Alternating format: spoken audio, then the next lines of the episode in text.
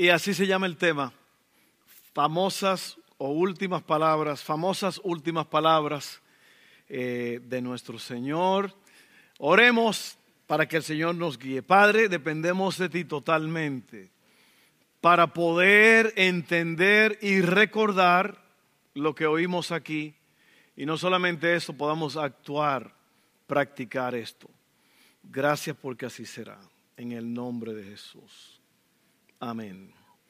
Y hoy vamos a hablar sobre las últimas palabras de la cena del Señor. Lo que Él dijo en la cena de Él, eh, cosas que los eventos que sucedieron ese día. Y son palabras muy importantes para nosotros. Antes de seguir con el mensaje, quiero animarles a que ustedes vean este tiempo como un tiempo de aprendizaje, como un tiempo de, enseñanza, un tiempo de conocimiento, porque de nada sirve que nosotros oigamos este mensaje y que entre por un oído y salga por el otro. De nada sirve. Lo que Dios quiere es que nosotros seamos hacedores de la palabra no tan solamente oidores. Es muy fácil ser oidor, porque para oír no hay que hacer nada, nada más sentarse y oír. La prueba viene cuando hay que ejecutar, cumplir lo que uno ha oído. ¿Y cuántas, cuántos problemas nos ahorraríamos nosotros si nosotros pusiéramos por obra lo que oímos? Porque básicamente ese es el gran problema de la humanidad. Que la gente sabe lo que tiene que hacer, pero no lo hace. ¿Mm? Y eso se llama fundamento y estructura. El fundamento es la base. Este concreto sólido que tú ves aquí es lo que está aguantando toda esta estructura. El fundamento tiene que ser fuerte. Y el fundamento se basa en enseñanzas saludables que tú oyes, pero que no solamente las oyes, pero también las practicas. Tienes que llevarla a la práctica. Entonces, sobre el fundamento vamos a construir una estructura. El fundamento es Cristo, el fundamento es la palabra de Dios. Pero ¿qué es la estructura? La estructura es el esqueleto fuerte, sólido, donde todo el resto del edificio se va edificando. ¿Y qué es ese edificio? Tú, tu cuerpo físico, tus emociones, tu familia, tu vida, tus hijos, tu casa. Todo lo que tú eres es esa estructura. Y la estás, la estás construyendo sobre el fundamento que es la relación sólida con el Señor. El gran problema es, como dice en, en Hebreos 6, el escritor del libro dice, sobre todo esto tenemos mucho que decir y mucho explicar. El problema es que ustedes se han hecho tardos para oír. Una versión más moderna dice, ustedes lo que le entra por un oído le sale por el otro. y ese es el problema. Y la estructura en tu vida son las cosas que tú conoces y las pones por práctica. Miren, en una iglesia uno puede saber quién es quién. En una iglesia uno sabe, como pastor uno sabe. Uno sabe quién viene a los servicios, uno sabe quién viene a las reuniones, uno sabe quién está firme, quién está listo para los alcances que se hacen los sábados. Hay un grupo de personas que están ausentes, ellos vienen el domingo, están aquí tranquilos, calentando la silla. Pueden llegar los martes, pero a otras actividades no vienen. ¿Por qué? Porque no les interesa lo que son gente religiosa. Gente religiosa. Muchos hombres no vienen a los servicios de hombres. Tuvimos cuatro servicios de hombres corridos. Y muchos hombres aquí brillaron por su ausencia. No vinieron. ¿Sabe por qué? Porque no quisieron. Porque no hay estructura. Esas son las mismas gente que tienen problemas de carácter, problemas de, consistencia, problemas de balance. Esos son la gente con los que se batalla siempre. Porque no tienen estructura. Muchas mujeres aquí no han venido a los servicios de mujeres. ¿Por qué? Porque no les interesa. Porque no tienen estructura. No están interesados. No son parte de la visión de la casa.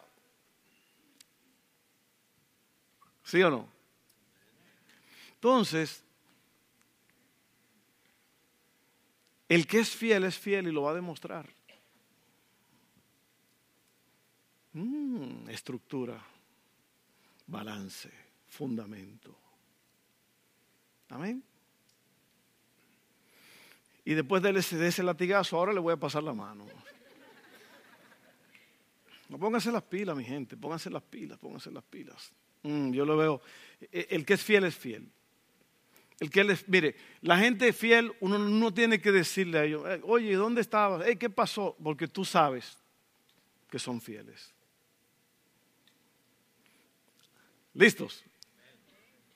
¿Cómo yo puedo hacer eso rápido? Te doy un latigazo y después te da una sonrisa. ¿Eh? Vamos a seguir como que no pasó nada.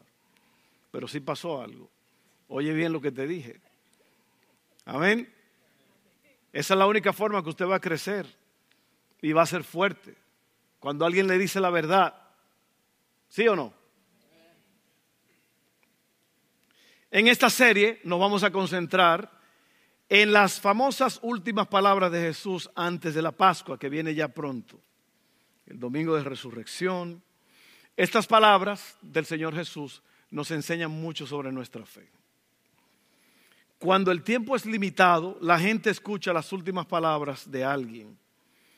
El ministerio terrenal de Jesús estaba llegando a su fin y dejó a sus discípulos algunas cosas importantes para recordar Miren, esto es famosas últimas palabras. Es, eso sucede también con familiares, la, voluntad, el testamento que una persona deja eh, sobre qué quiero yo que se haga con, con esto, con aquello. Las últimas palabras son importantes. y, bueno, lo último que dijo papá antes de morirse fue que tal cosa, ¿sí o no? La última palabra, ahí está la persona agonizando. Papá, ¿dónde está el dinero? ¿Dónde está el dinero? Hijo, el dinero está en... ¡No! Famosas últimas palabras. Famosas últimas palabras. Es como que se quedan, ¿verdad? Yo recuerdo lo que me dijo antes de... Es impresionante. Aquí venía un hombre a la iglesia, tenía muchos problemas de alcohol y todo eso. Trabajamos juntos, yo, o sea, eh, estuvimos dialogando, hablando, yo lo visitaba, hablamos. Y, él empezó a cambiar y, estaba muy bien. Y vino al servicio y yo lo saludé en la puerta y él hizo esto, mira, se hizo así. Una sonrisa bien bonita me dio y me hizo así. Eso fue un domingo. el lunes en la noche se murió. No tenía ni ni 35 años. Y eso nunca se me va a olvidar porque fue lo último que yo vi de él. Pero hay palabras que son muy importantes. Miren, una tercera parte de Mateo, de Mateo 21 al 28, son los últimos días de Jesús. Es la última, los, últimos días. Una tercera parte de Marcos, en Marcos 11 al 16, son sobre los últimos días de Jesús. Una cuarta parte de Lucas, del 19 al 24, habla de, los últimos días, las últimas palabras de Jesús. Y luego casi la mitad de Juan, oiga bien, casi la mitad del libro de Juan, del 12 al 20, se trata de las últimas palabras de Jesús. Entonces, esas últimas palabras son importantes porque tienen peso. Son palabras que tienen algo que decirnos. ¿Ok? Un legado, algo eh, que él, quiere que agarremos. La próxima semana vamos a estar viendo las palabras de Jesús en el jardín de Getsemaní. Luego el domingo de Ramos vamos a ver, eh, o de Palmas, las palabras dichas en la cruz. Y luego el domingo de resurrección estaremos mirando las palabras de Jesús en el camino a Emmaús. Son palabras muy hermosas, son historias muy eh, que podemos recordar siempre. Hoy nos vamos a concentrar en el capítulo 13, 14 y 15 de Juan.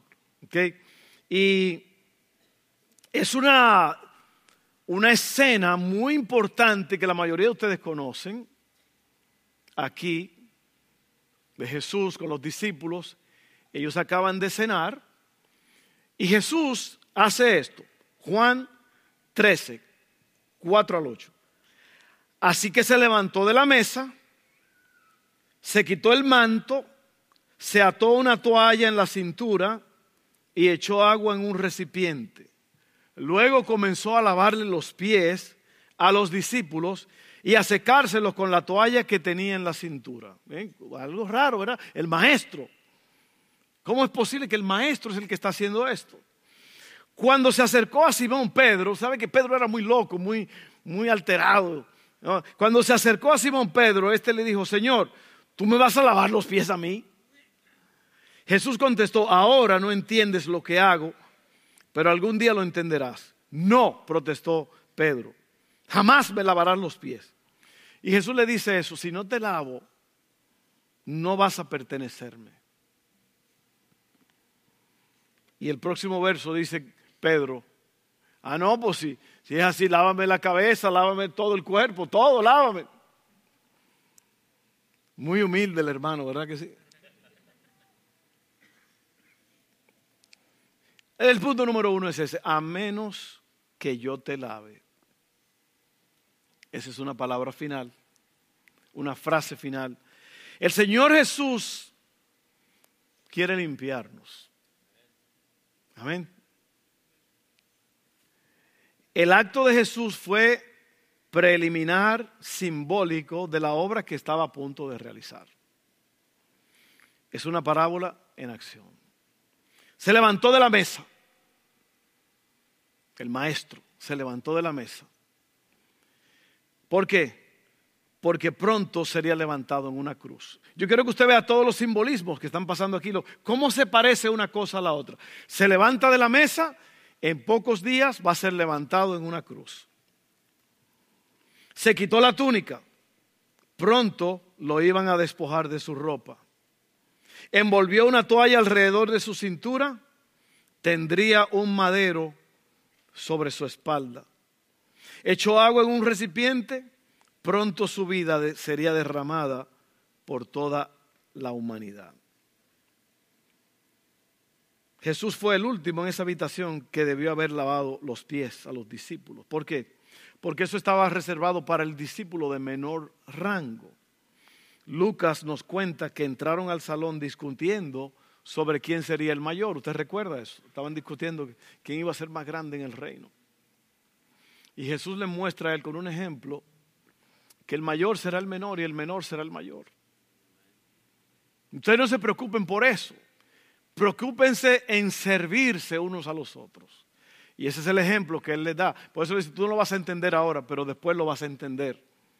Que yo vine para morir, a servir y dar mi vida en rescate por muchos. Ahora, todos necesitamos ser limpiados. Todos.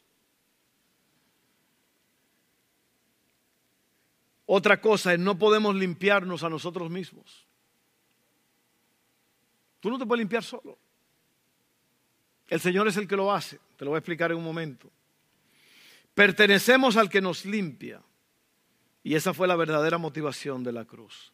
Ahora mira Juan 14. Leímos en Juan 13, ahora mira lo que dice Juan 14, 16 al 17. Así que el Señor quiere limpiarte. Ese fue el punto número uno. Jesús dice, a menos que yo te lave, Él es el que te tiene que limpiar, te tiene que lavar. ¿Hay algo en este día que el Señor tiene que lavar en tu vida? ¿Habrá algo? Yo creo que sí. Yo creo que hay cosas que el Señor tiene que limpiar. Él es el único que puede hacerlo. Punto número uno. Punto número dos es, el Padre te dará otro abogado. Te lo voy a explicar. Es muy, muy bonito esto. Yo le pediré al Padre y Él les dará otro abogado defensor quien estará con ustedes para siempre. Me refiero al Espíritu Santo quien guía a toda la verdad. El mundo no puede recibirlo porque no lo busca ni lo reconoce. Oye esto. Pero ustedes sí lo conocen, porque ahora Él vive con ustedes y después estará en ustedes. Eh, ¿Por qué le dice que Él vive con ustedes? Porque Él es el que está con ellos. Pero usted sabe que Jesús se fue y Él mandó al Espíritu Santo. Te lo voy a explicar todo ahora mismo, rápidamente. No los abandonaré como a huérfanos, vendré a ustedes. Y a mí me gusta el dulce cuidado del Señor. Y es algo que tú tienes que entender, que fue lo que dijo Néstor hace un rato, que el Señor no te va a dejar solo. El salmista dijo, me sacó de la fosa de la muerte. O sea, la fosa de la muerte. Eso es ya, el hoyo está hecho y ya tú estabas allí. Y el Señor te sacó. Y yo sé que muchos de ustedes estaban ya ahí en su pasado. Usted sabe bien que es un milagro que usted está vivo hoy. ¿Por qué? Porque el Señor tuvo misericordia de ti. Pero este punto, que el Padre te dará otro abogado, nos indica que Él quiere ayudarnos siempre. No solamente el Señor quiere lavarte, pero Él quiere ayudarte. El tiempo de Jesús con los discípulos está llegando a su final. Jesús quería aliviar su preocupación y su ansiedad. No fueron abandonados y no estaban indefensos. La palabra que se usa aquí en el griego original es paracletos. La palabra paracletos es una, un defensor, uno que se pone a tu lado para ayudarte. Por eso el Señor dice, les voy a enviar a otro consolador a otro abogado defensor, el Paracleto, para que esté con ustedes. Yo no sé si usted entiende esto. Si tú estuvieras ahora mismo en un problema judicial donde tú tienes que comparecer ante un juez, es muy importante que tú tengas a quien te represente, porque si no, te van a echar en el bote. ¿Sí? Y el defensor lo que hace es que le dice al juez, a los testigos, a los abogados, de lo que se le acusa, eso no es verdad. Y yo lo voy a probar. Mire, esto pasó, bla, bla, bla, esto pasó así. Y Jesús es eso. Jesús es el, el que está con nosotros todos los días, pero Él tiene que ascender al Padre y Él envía al Espíritu Santo. El Espíritu Santo tiene la capacidad de estar en todos los lados, en todas las personas, en todo el tiempo.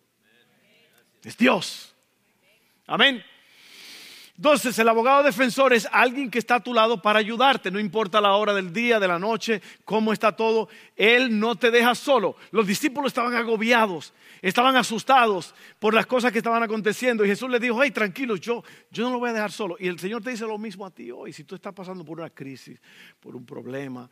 ¿Sabe que las crisis no son necesariamente eh, financieras o de familia? Puede ser una crisis emocional que tú estás enfrentando tú solo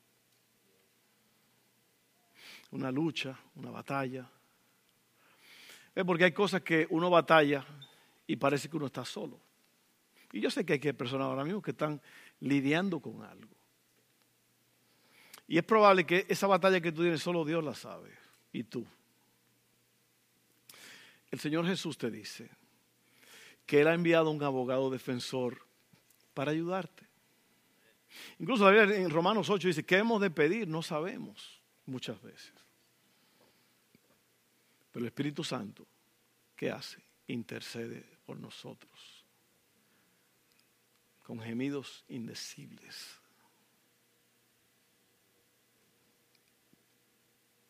¿Tú, sabes lo que representa eso? Que hay alguien que te ayuda, que hay alguien que está contigo, que hay alguien que no te, que no te deja solo.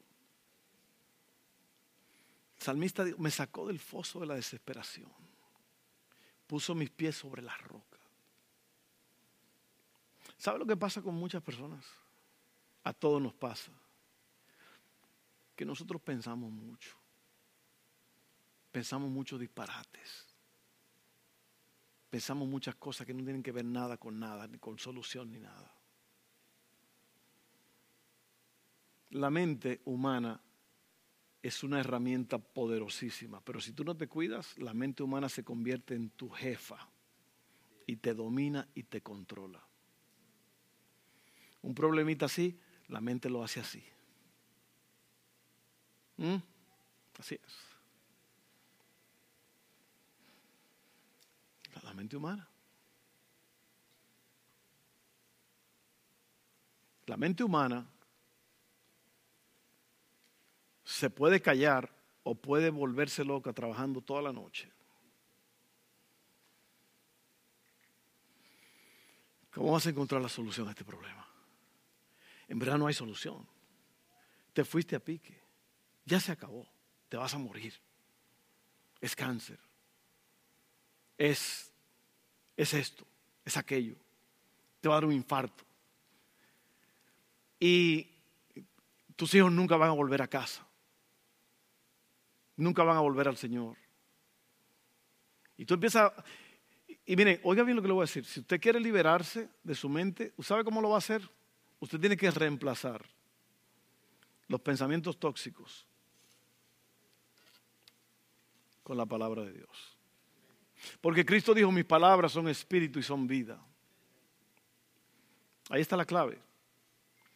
Si tú quieres liberarte de tu mente, tu mente loca, porque ese aparatico es loco, obviamente, es decir una cosa, ese aparatillo empieza a, a trabajar y a machacarte, ¿sí o no? Ah, ¿Cuántos ustedes saben lo que estoy diciendo?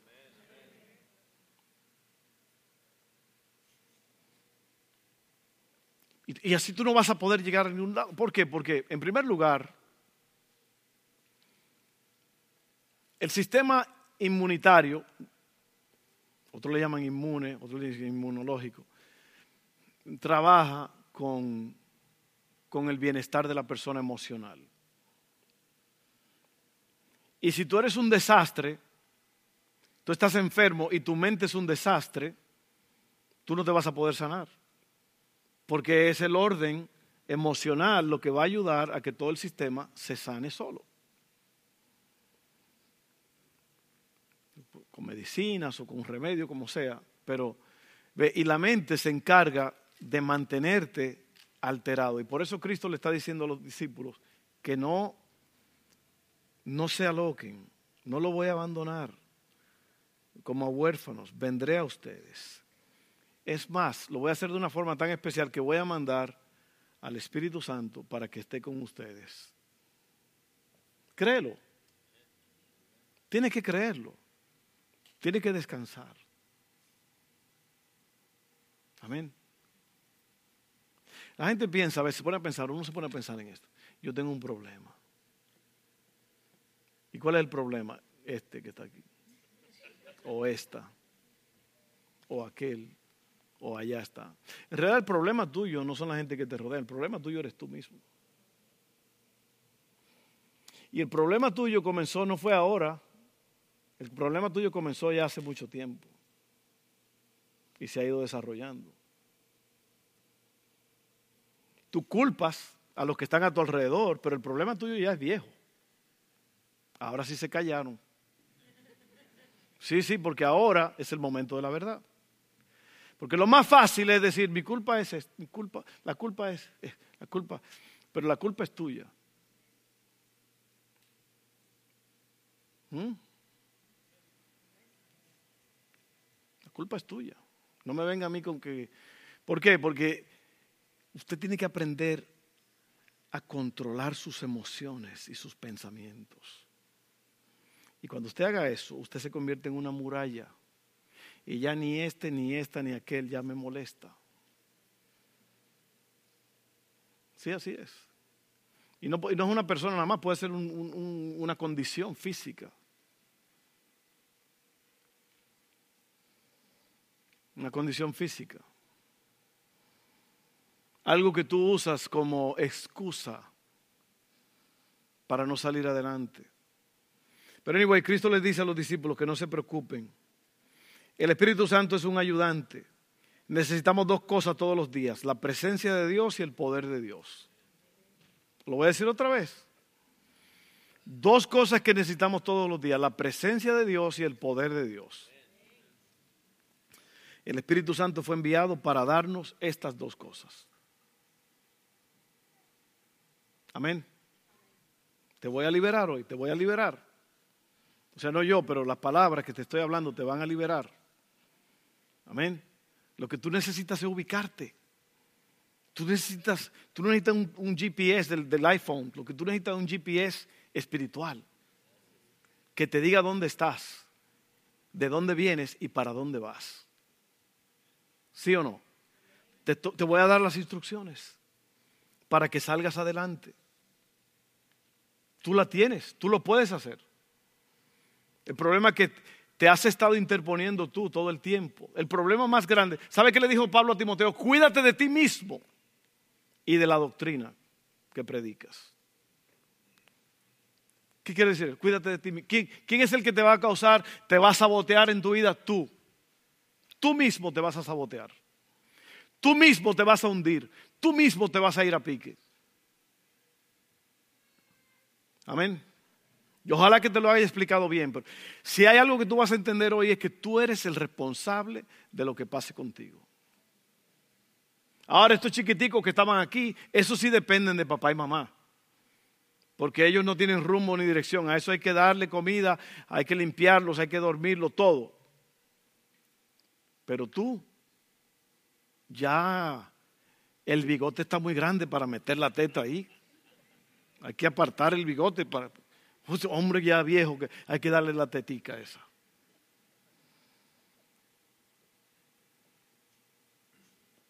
¿Sí o no?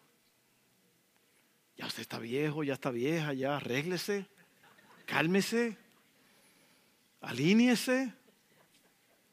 Amén. Todo esto se lo digo con mucho amor. Otra cosa que el Espíritu Santo no es solamente tu ayudante, Él está contigo para siempre.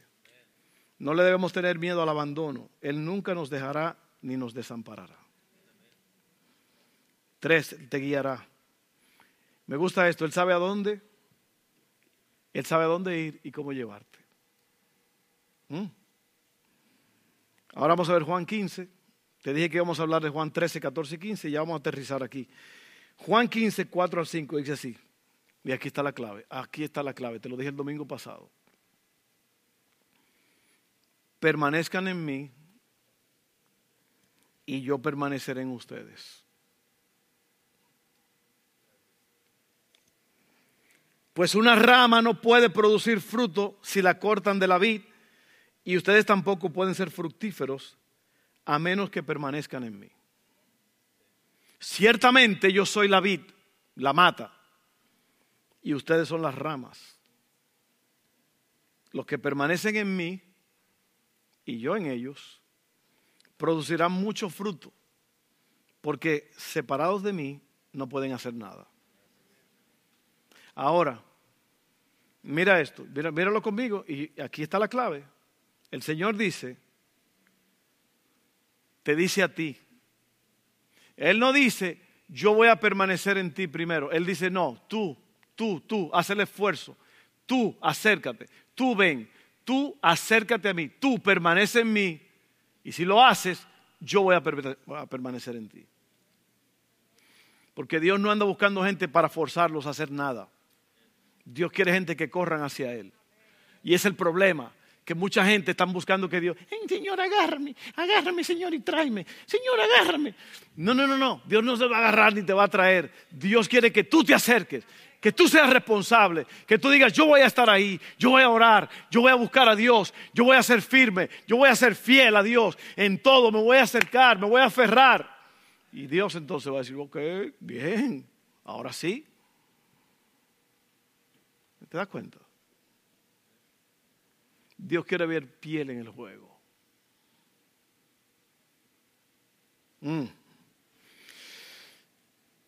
Y esa es la tercera parte permanezcan en mí y yo permaneceré en ustedes. Él quiere permanecer con nosotros. Jesús le dijo a sus discípulos que continuarían su relación a pesar de que las cosas estaban a punto de cambiar. El, hecho de que no pueda ver a Jesús no significa que Él no está allí. Él está diciendo, y está, aquí está la clave, elige tú estar cerca de mí y puedes confiar en el hecho de que yo estaré cerca de ti. Estás tan cerca de Dios como quieres estar. ¿Sabe que esa es una, una queja de mucha gente, especialmente muchos jóvenes? Ellos dicen que Dios, que sienten que Dios está lejos. Y yo te hago la historia de la pareja que tenían una camioneta de esa de un solo sillón, ¿verdad? No, no cabina atrás ni nada. Y de jovencito, de novios, andaban juntiningo, juntiningo. Y ya cuando se casaron, juntiningo todavía, la mujer al lado de él, manejando. Un verano en Nueva York. Un día la mujer desde casi la puerta sentada le dijo, mi amor, nos hemos distanciado a través de los años. ¿Qué pasa con nuestra relación? Y el hombre le dijo, mi amor, yo, yo siempre he estado en el mismo sitio. De aquí no me puedo mover, yo soy el que estoy manejando. La que te moviste fuiste tú. Y eso no es para culpar a la mujer, ¿eh? puede ser viceversa. A lo mejor era la mujer que estaba manejando, quién sabe. Pero ve, el que se quejó es el que falló. Y eso es, tú vas a estar tan cerca de Dios como quieras estar. Eres tú. Dios nunca te va a abandonar, Dios nunca te va a dejar, Dios nunca se va a alejar. Eres tú. Soy yo. No puedo ser fructífero por mí mismo, yo no puedo producir frutos solo. Nuestra eficacia depende mucho de nuestra intimidad, te lo dije la semana pasada. Sin intimidad con Dios te fuiste a pique.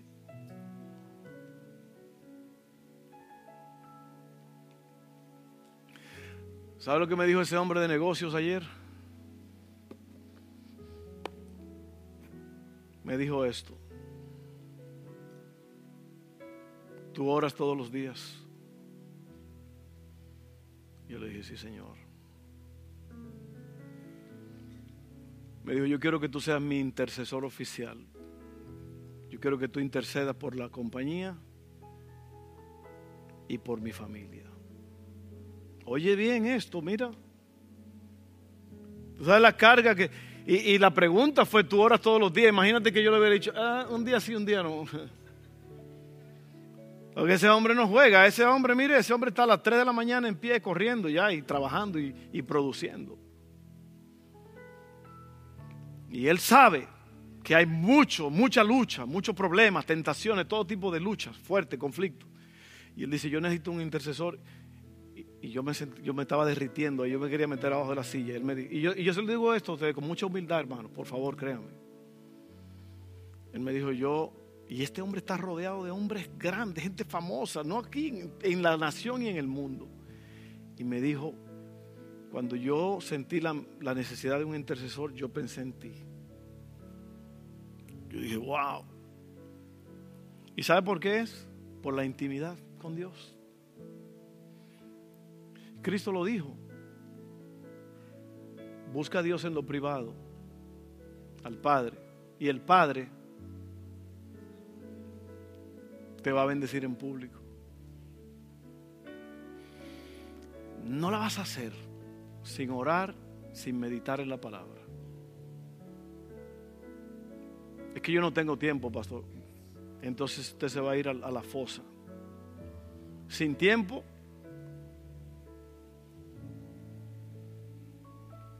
¿Cuántas veces yo le he dicho a ustedes 50 mil veces que hagan esto? Y todavía muchos de ustedes ni lo hacen. El problema no es falta de instrucción, el, problema es falta de, de actuación.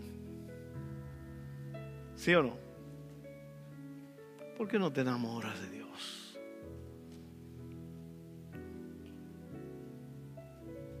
El apóstol Juan, el apóstol Juan Ronald, mira, así estaba. Este es Jesús aquí. Tiene la barba y todo. Juan estaba así, miren. Recostado del Señor Jesús. ¿Y por qué tú y yo no podemos hacer eso? ¿Cómo se hace eso? En la intimidad. Ahí es donde Dios te va a hablar. Ahí es donde se va a abrir la eternidad para ti. Vas a ver cosas que nunca habías visto. Ahí es donde Dios te va a enseñar cosas que van a suceder y que cosas que tú puedes evitar, cosas por las cuales tú tienes que orar, personas te la va a traer. ¿Por qué? Porque ahora estás en una dinámica diferente, estás en el mundo espiritual donde Dios todo lo puede, todo lo sabe y todo lo ve, y tú eres su siervo, su sierva, su amiga, su amigo íntimo, y Él te lo va a revelar a ti. Hazlo. Vamos a orar. Padre, gracias. Ah, Señor, ahí está la solución enfrente de nuestras narices. Intimidad contigo. Tú me quieres lavar ahora. Lávame. Sí, Señor, hazlo, por favor. Tú eres el abogado defensor que no nos abandona nunca. Uno que intercede por mí. Gracias, Padre, porque así será. Yo corro hacia ti, yo me entrego a ti, ayúdame, Señor.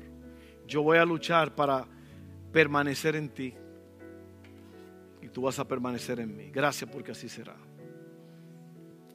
En el nombre de Jesús.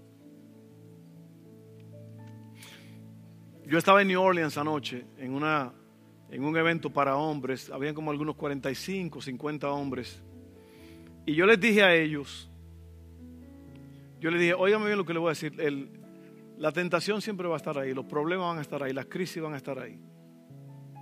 Muchas veces nosotros estamos buscando por una solución emocional para dejar lo que hacemos. Como que el Señor va a mandar un, fuego del cielo y te va a ayudar y, te va a sacar del problema. El asunto es que ya el Señor nos ha dado el Espíritu Santo y la fuerza para decirle que no a las cosas. A las cosas que hay que decirle que no.